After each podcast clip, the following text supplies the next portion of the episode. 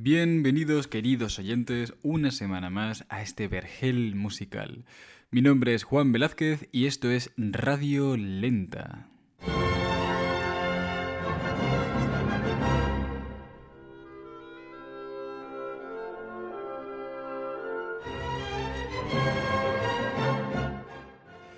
Y estamos de enhorabuena porque en el día de hoy inauguramos una nueva sección, una sección dedicada al análisis musical y grabada íntegramente desde una boardilla de la capital austriaca.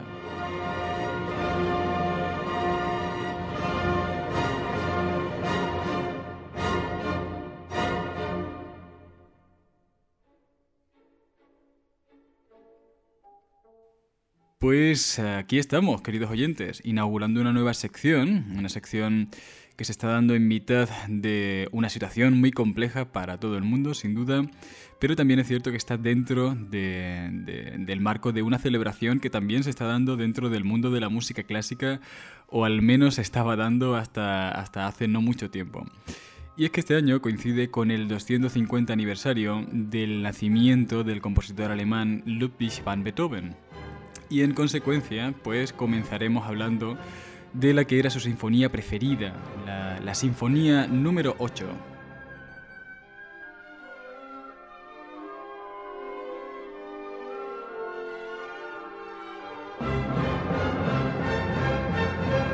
Y este ha resultado ser una sinfonía peculiar por varios factores. El primero tiene que ver con el puesto que ocupa dentro de la propia obra del, compositor, ya que a pocos meses de diferencia tenemos su séptima sinfonía y a pocos años por detrás vendrá su novena, la novena sinfonía, la sinfonía con el coral que todos conocemos. Y en un principio, estas tres sinfonías fueron, fueron ideadas en pack, o sea que podría haber sido peor incluso para la octava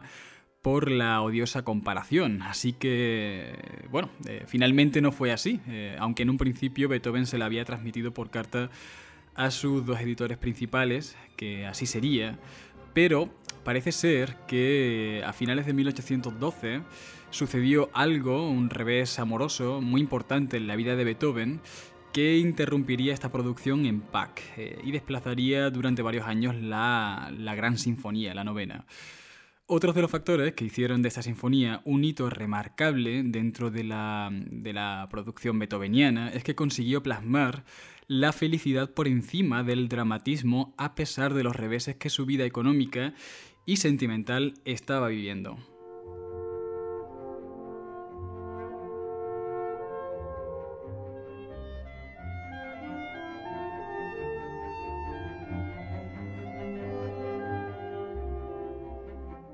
En fin, fueron estas peculiaridades expresivas y la agilidad con que Beethoven pudo culminar esta obra una de las razones que hicieron al compositor encariñarse con, esta sinfonía. De hecho, la solía llamar como mi pequeña sinfonía en Fa mayor. Eh, de esta forma la distinguía de su anterior sinfonía, que era la sinfonía también en Fa mayor, pero mucho más grande en dimensiones, que es conocida como la pastoral.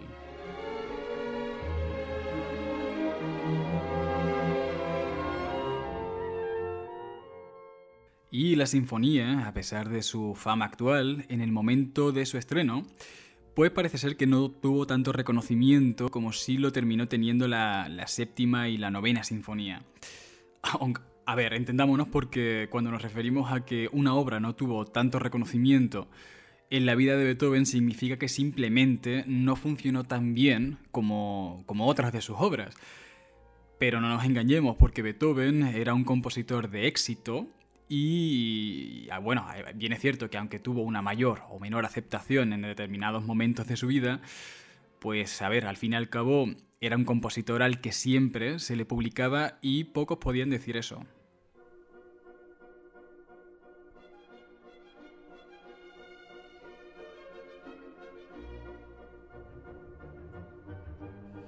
Bueno, pues una de las razones que hicieron que esta sinfonía no tuviera una gran acogida fue precisamente que en esta sinfonía se mostraba un Beethoven feliz, un Beethoven optimista, alegre. Y bueno, pues querámoslo o no, la historia nos ha demostrado que en el romanticismo, durante este periodo artístico, pues estos sentimientos simplemente, eh, bueno, vendían menos, eh, no, estaban tan de moda. Eh, incluso ya en el momento del estreno, el compositor se percató de, este menosprecio y nos ha llegado hasta hoy una cita de su alumno, el que en principio comenzó siendo un alumno, pero terminó transformándose en un amigo íntimo del compositor que sería Karl Czerny, el cual, bueno, pues le preguntó a Beethoven que por qué la gente prefería la séptima sinfonía a la octava sinfonía, a lo que el compositor respondió porque la octava es mejor.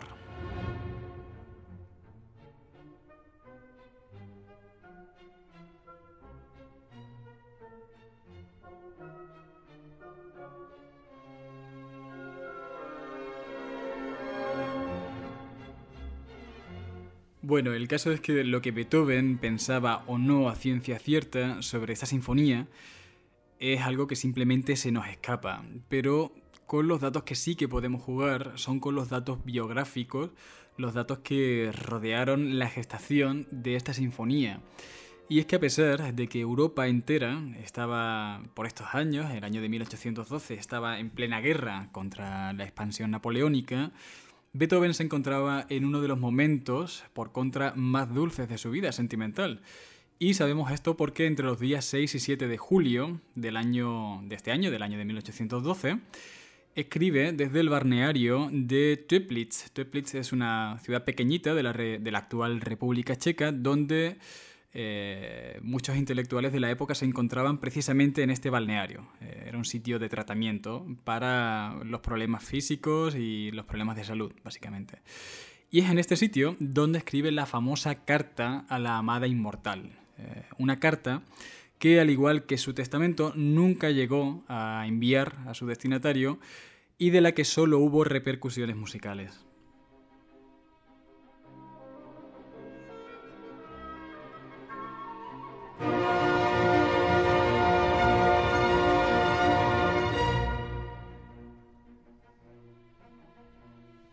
Y bueno, durante muchos años la destinataria de esta carta, pues bueno, simplemente no se supo, pero desde hace algunos años sí que parece haber como un consenso a nivel musicológico en el que se elige como la enigmática amada, la destinataria de esa carta, la amada inmortal, a Josephine Brunswick, eh, o Pepi, eh, también era, llamada Pepi por, por sus amistades más cercanas. Y aunque no hay datos escritos que puedan probar esta relación entre ella y el compositor, sí que hay indicios de que se vieron durante este verano en, la ciudad de Töplitz, en el balneario. Y bueno, pues resulta que Beethoven no tenía necesidad ninguna de ir a esta ciudad porque él solía veranear en estos años en los alrededores de Viena y, a no ser que fuese por problemas médicos, su médico no le recomendaba eh, ir a esta ciudad. Así que sabemos que la condesa, eh, la condesa Brunswick, se había separado de su marido pocos meses antes de encontrarse en secreto con, con Beethoven en esta ciudad. Así que solo falta hilar cabos.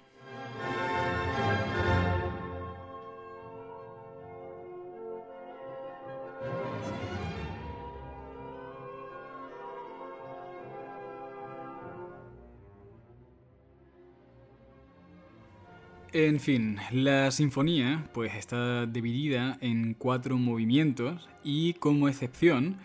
ninguno de ellos es un movimiento lento, son todos movimientos bastante animados, sobre todo, sobre todo el último. De ahí que algunos directores hayan tratado de, reinterpretar la velocidad de los movimientos para que se produzca ese movimiento lento que no existe, que Beethoven no la concibió de esa forma. Eh, y a pesar de ello, Beethoven dejó constancia explícita de a qué velocidad tenía que ser interpretada, pero, pero bueno, lo que sí que no se ha podido reinterpretar es que este primer movimiento, al igual que sucede en otras de sus obras de este mismo periodo, pues está escrito en 3x4, eh, un ritmo peculiar para un comienzo, y además cuyo tema principal es presentado de sopetón y sin introducción. Esta forma de empezar, tan, tan de sopetón, hace que constantemente se genere una sensación de, cierta inercia, de, cierta velocidad hacia adelante en el transcurso de, de este primer tema, del tema A y que irremediablemente terminará desembocando en un simpático tema B a modo de vals.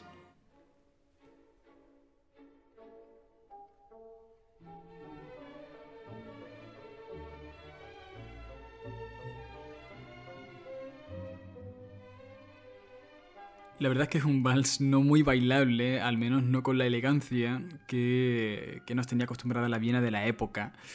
y que más parece que esté pues también metido dentro de esa energía efusiva con la que comienza la sinfonía.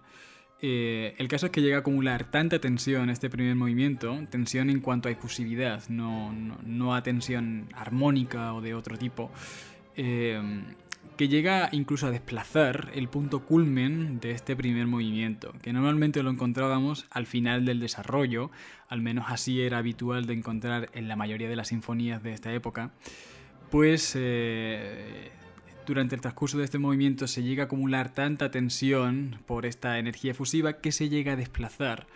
el punto culmen hasta la reexposición del primer movimiento. Y eso sí es una rareza dentro de,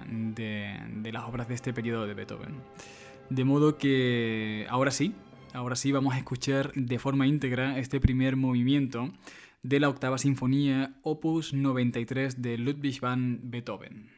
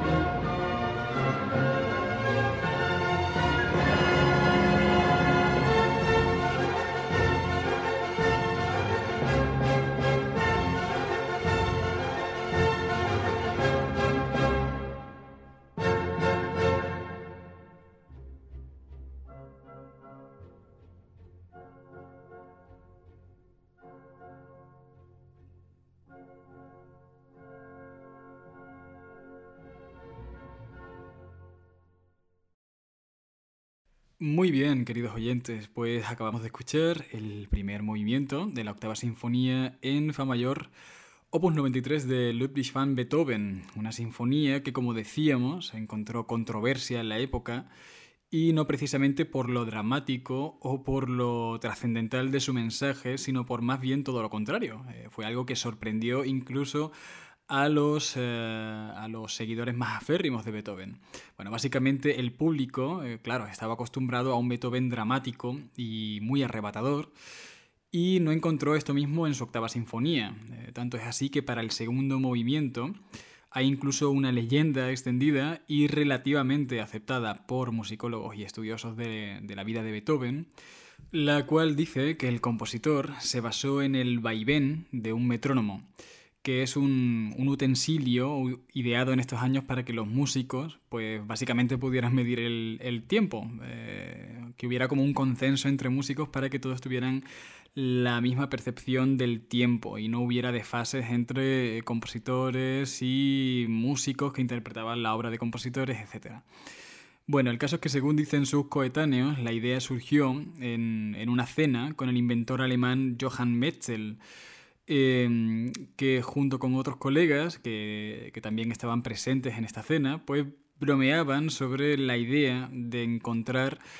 o de incorporar, perdón, mejor dicho, el sonido de este artefacto dentro de la propia música. Eh, era, eh, este artefacto, pues, por cada, por cada vaivén que hacía, pues producía un sonido y lo sigue produciendo hoy en día. Los músicos lo saben de sobra.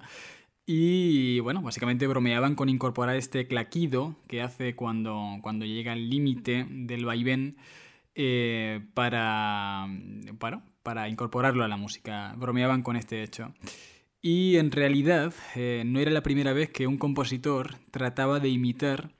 el sonido de, de, un reloj o algo que midiese el tiempo, porque ya de hecho el compositor austríaco Franz Joseph Haydn había hecho también lo propio en el segundo movimiento de su sinfonía número 101.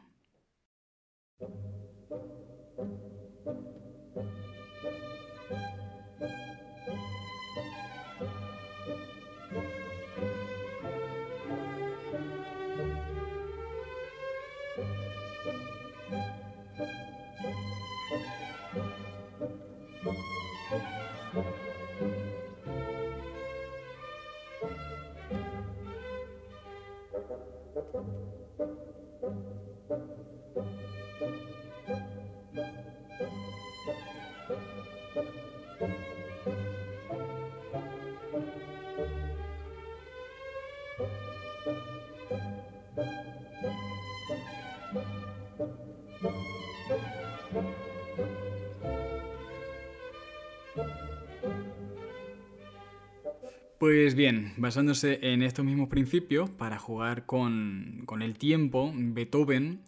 eh, terminó ideando este segundo movimiento, basado eso sí en el tic-tac de un metrónomo. De esta reunión, la, que tuvieron esa noche, donde surgió esta idea,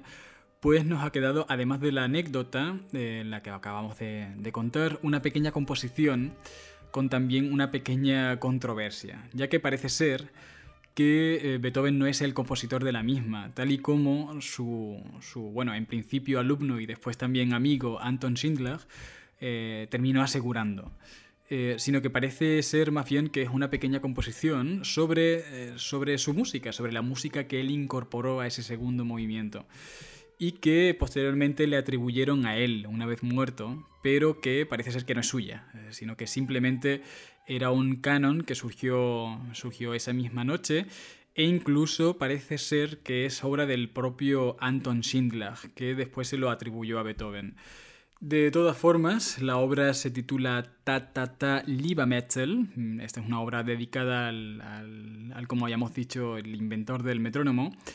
Y en alemán Lieber significa querido. Básicamente eh, la, la piececita dice constantemente Ta Ta Ta querido Mädchen.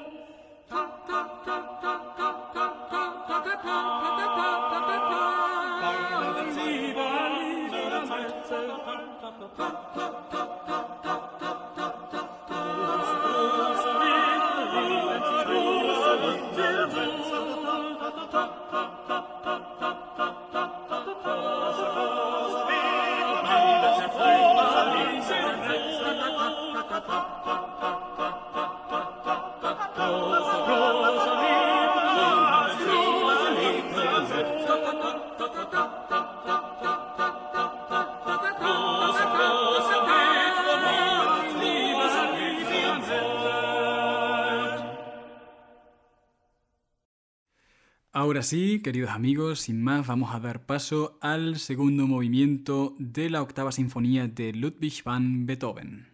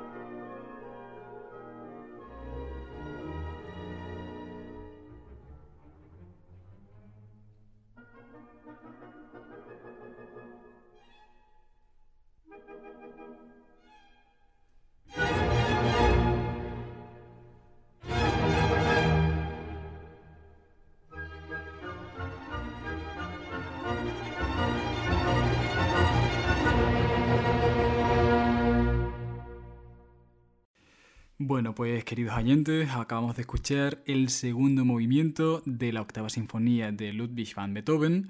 movimiento dedicado, como habíamos dicho, al inventor del metrónomo Johann Metzel y que precede a uno de los movimientos más tradicionales de esta sinfonía. Eh, a pesar de que Beethoven solía tratar de, de, innovar o al menos no parecer del todo predecible en la mayoría de su obra, en ocasiones siente la necesidad de hacer algo sencillo y predecible. Y es el caso de este tercer movimiento en forma de minueto, aunque bueno, no, no, nos engañemos porque al fin y al cabo es Beethoven, por lo que siempre nos tiene guardada alguna pequeña sorpresa. Por, por poco pequeña que sea, siempre es inesperada. Y estas sorpresas vienen en forma de, de interrupciones por parte del timbal en este caso. Eh, y acentuaciones que hacen eh, de esta danza algo mucho más tosco de lo que suele ser un minueto clásico. Eh, este tipo de interrupciones era algo a lo que Beethoven nos tenía acostumbrados ya, sobre todo cuando se pone en modo humorístico. Y es esta franja de humor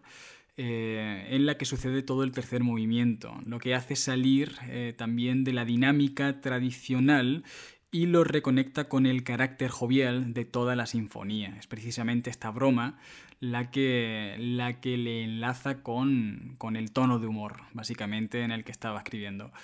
De modo que primero escucharemos un minueto al estilo tradicional, con acentuaciones más toscas en las partes débiles del compás, y luego escucharemos la segunda parte del movimiento, que básicamente es un trío. Eh, de forma tradicional eh, solía venir en conjunto en el pack del minueto, solían venir estas dos danzas en conjunto. Y que podríamos reducir en este caso a un discurso entre dos trompas y un clarinete, por eso se le llama trío, básicamente porque el protagonismo eh, discursivo lo tienen, lo tienen tres instrumentos en este caso. Eh, bueno, finalmente volveremos a escuchar de nuevo el minueto para culminar el movimiento, dándole esa forma en tres partes tan características de sus colegas más remilgados.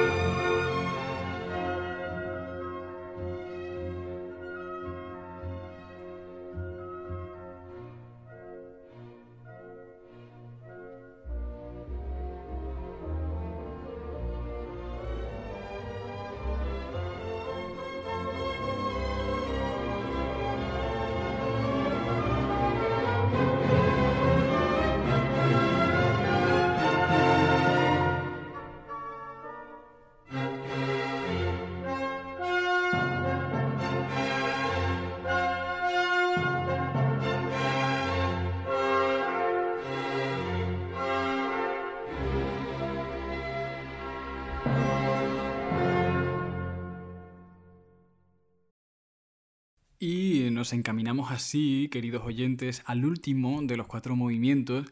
que compone esta sinfonía tan peculiar del compositor alemán. Una sinfonía que recordamos a nuestros oyentes, pues fue compuesta en no más de cuatro meses y durante el verano de 1812, cuando Beethoven contaba con 41 años de edad y residía durante esos últimos meses de verano en la casa de su hermano Johann van Beethoven, en, Linz. Y finalmente, esta sinfonía sería expuesta al público vienés junto con su séptima sinfonía, aunque bien es cierto que la séptima ya había sido estrenada dos meses antes, pero bueno, igualmente fue tocada junto con esta sinfonía en el mismo concierto eh, en, la sala de conciertos eh, del Palacio Imperial de Hofburg. Es una barbaridad de palacio que está en el centro de Viena y que si alguna vez visitáis la ciudad, pues eh, será de esos sitios que son visita obligatoria. El caso es que este último de los movimientos, pues sería años más tarde alabado por el compositor ruso por excelencia, Tchaikovsky, y que de él terminaría diciendo que fue una de las mayores obras maestras que Beethoven había escrito. Y razón en parte no le faltaba, porque el movimiento, además de ser el más atrevido de todos los de la sinfonía, pues conseguía condensar varios experimentos que Beethoven terminaría desarrollando finalmente en su novena sinfonía.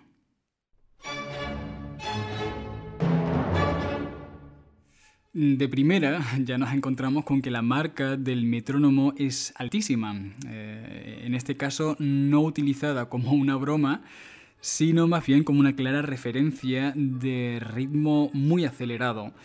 Esto de los metrónomos altos en Beethoven es un, es un tema que ha generado bastante controversia a lo largo de los años y que incluso ha llevado a la creación de algunos movimientos dentro de la propia musicología que abogan por que haya habido algún tipo de malentendido histórico por el cual se hayan malinterpretado las marcas metronómicas en Beethoven. Eh, bueno, dejando este tipo de discusiones infinitas a un lado, Beethoven decide afinar los timbales en octava para este movimiento y de alguna forma adelantaba lo que va a suceder con los timbales en el scherzo de su novena sinfonía.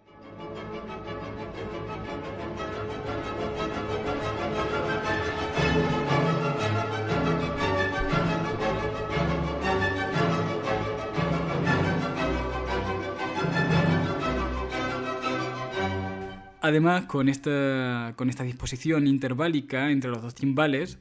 pues crea una estética tan curiosa que Tchaikovsky lo terminaría explorando en su Cascanueces años más tarde. Y no solo en este movimiento inspiraría al compositor ruso, sino que también en las secciones de cuerda eh, Beethoven consigue una atmósfera tan peculiar, con estos pasajes así como, como rápidos, en, en pianísimo también, muy suavitos, que inevitablemente eh, nos terminan llevando a otro compositor alemán, que es Felix Mendelssohn, que bien es cierto que en estos años aún era un niño, pero que exploraría como nadie en sus oberturas eh, décadas más tarde este tipo de atmósfera.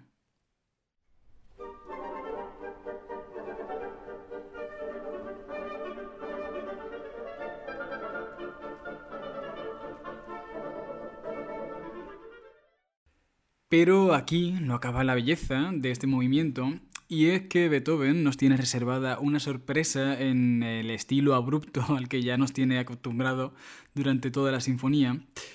Y es que en determinados momentos el desarrollo del movimiento presenta un do sostenido muy desconcertante y que, aunque parece que en sus inicios no es más que una más de las bromas toscas que ha hecho y, ha desarrollado durante la sinfonía,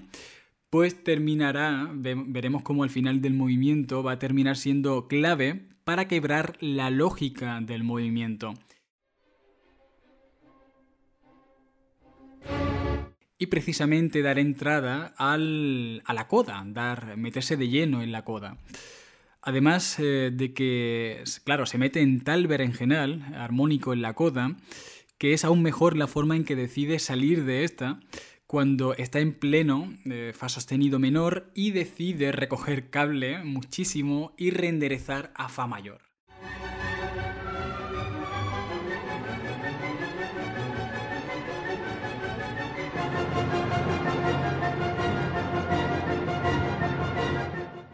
Y por último, ya para finalizar esta auténtica preciosidad de sinfonía, deciros que Beethoven mantiene el sentido del humor hasta el final de la sinfonía. Como ya habéis visto, el tipo pues tiene como varios recursos para hacer humor con música y bueno, son muchos, reunir todos estos en un solo programa no solo sería muy laborioso, sino que no nos daría con uno solo. Tendríamos que hacer varios dedicados al humor de Beethoven, porque el tipo la verdad es que eh, cultivaba bastante este género, además en los territorios más insospechados. Pero bueno, quedaros con este final tan peculiar y es que Beethoven decide acabar la obra jugueteando como un niño. Eh, y como si fuera una pelota, decide que la orquesta juegue con el desplazamiento de los últimos acordes, desplazándolo hacia un lado y hacia el otro sin mayor pretensión en el desarrollo de este final, tan solo bajo, el, bajo el pretexto de entretener a la audiencia, sin más.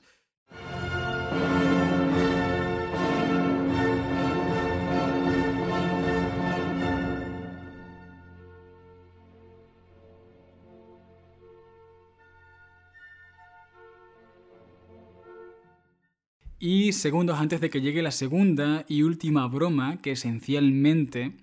se va a basar en, aporrear de forma insistente varias veces el final. Eh, no sería yo el primero que dice que Beethoven no sabe acabar las sinfonías de una vez, sino que necesita mm, unas cuantas para que el motor se apague.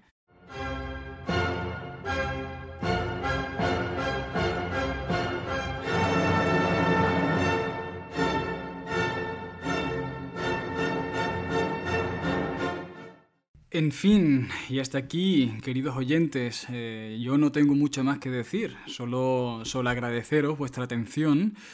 y me despido de vosotros desde la primaveral Viena y ahora sí que sí, para todo vuestro deleite.